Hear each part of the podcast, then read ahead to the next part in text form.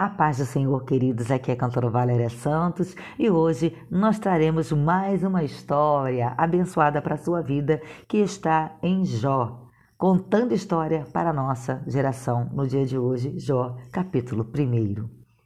Houve um homem na terra de Uz, cujo nome era Jó, e aquele homem era perfeito e íntegro, e alguém que temia Deus e afastava-se do mal. E nasceram-lhe sete filhos e três filhas. Sua posse também era de sete mil ovelhas, três mil camelos, quinhentas juntas de bois e quinhentas jumentas, e muitíssimos seus servos, de modo que este homem era maior de todos os homens do Oriente. Em seus filhos iam e festejavam em suas casas, cada um no seu dia, e mandavam chamar as suas três irmãs para comerem e beberem com eles. E assim era que quando os dias de seus banquetes terminavam, enviava Jó e os santificava, e se levantava de madrugada e oferecia ofertas queimadas de acordo com o número de todos eles. Porque Jó dizia: Pode ser que meus filhos tenham pecado e amaldiçoado a Deus em seus corações. Assim fazia Jó continuamente. Ora, houve um dia em que os filhos de Deus vieram apresentar-se diante do Senhor, Satanás veio também entre eles. E o Senhor disse a Satanás: De onde tu vens? Então Satanás respondeu ao Senhor e disse: De ir e de vir sobre a terra, e de nela andar para cima e para baixo.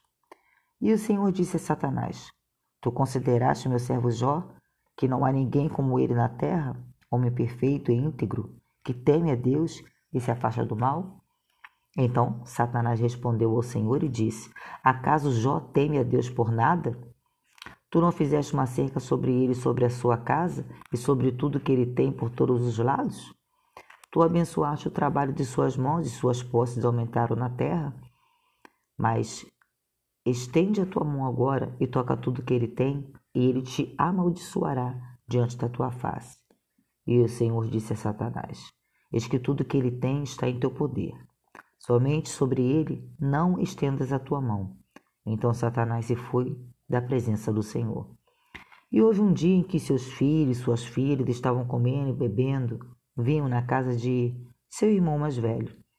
E veio o mensageiro a Jó e disse: Os bois estavam lavrando, as jumentas pastando junto a eles, e os sabeus caíram sobre eles e os levaram.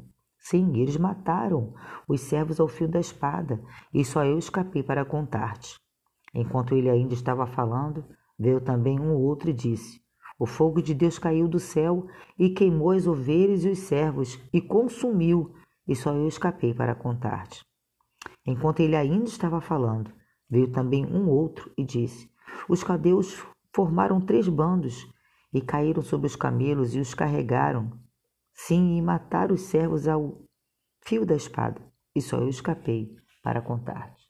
Enquanto ele ainda estava falando, veio também um outro e disse: teus filhos e tuas filhas estavam comendo e bebendo vinho na casa do irmão mais velho. E eis que veio um grande vento do deserto e atingiu os quatro cantos da casa e caiu sobre os jovens. E eles estão mortos. E só eu escapei para contar-te. Então Jó se levantou e rasgou o seu manto e raspou a sua cabeça e prostrou-se em terra e adorou. E disse: Nu saí do útero de minha mãe, e nu retornarei para lá. O Senhor deu e o Senhor o tomou. Abençoado seja o nome do Senhor.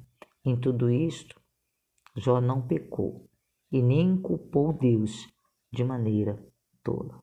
Que Deus possa abençoar a sua vida no dia de hoje com esta palavra, com este exemplo, com essa fidelidade, com a vida deste homem que preferiu honrar a Deus, mesmo em meio à sua dor, confiando que Deus estava no controle da sua vida. Eu não sei qual é o seu processo, mas confio no Senhor, que Ele está sempre no controle de todas as coisas. O mesmo Deus que te supre é o mesmo Deus que jamais te desamparará. Ele está contigo no momento da alegria, na tristeza, no seu processo, no seu deserto, na sua dor, que você possa adorar o Senhor em todos os momentos da tua vida, sabendo que Deus é grandioso. Jó foi muito abençoado por Deus, porque soube honrar ao Senhor, porque soube adorar ao Senhor em meio às dificuldades. Que Deus possa te abençoar no dia de hoje. Fique na paz do Senhor e até a próxima, contando história para a nossa geração. Fique com Deus.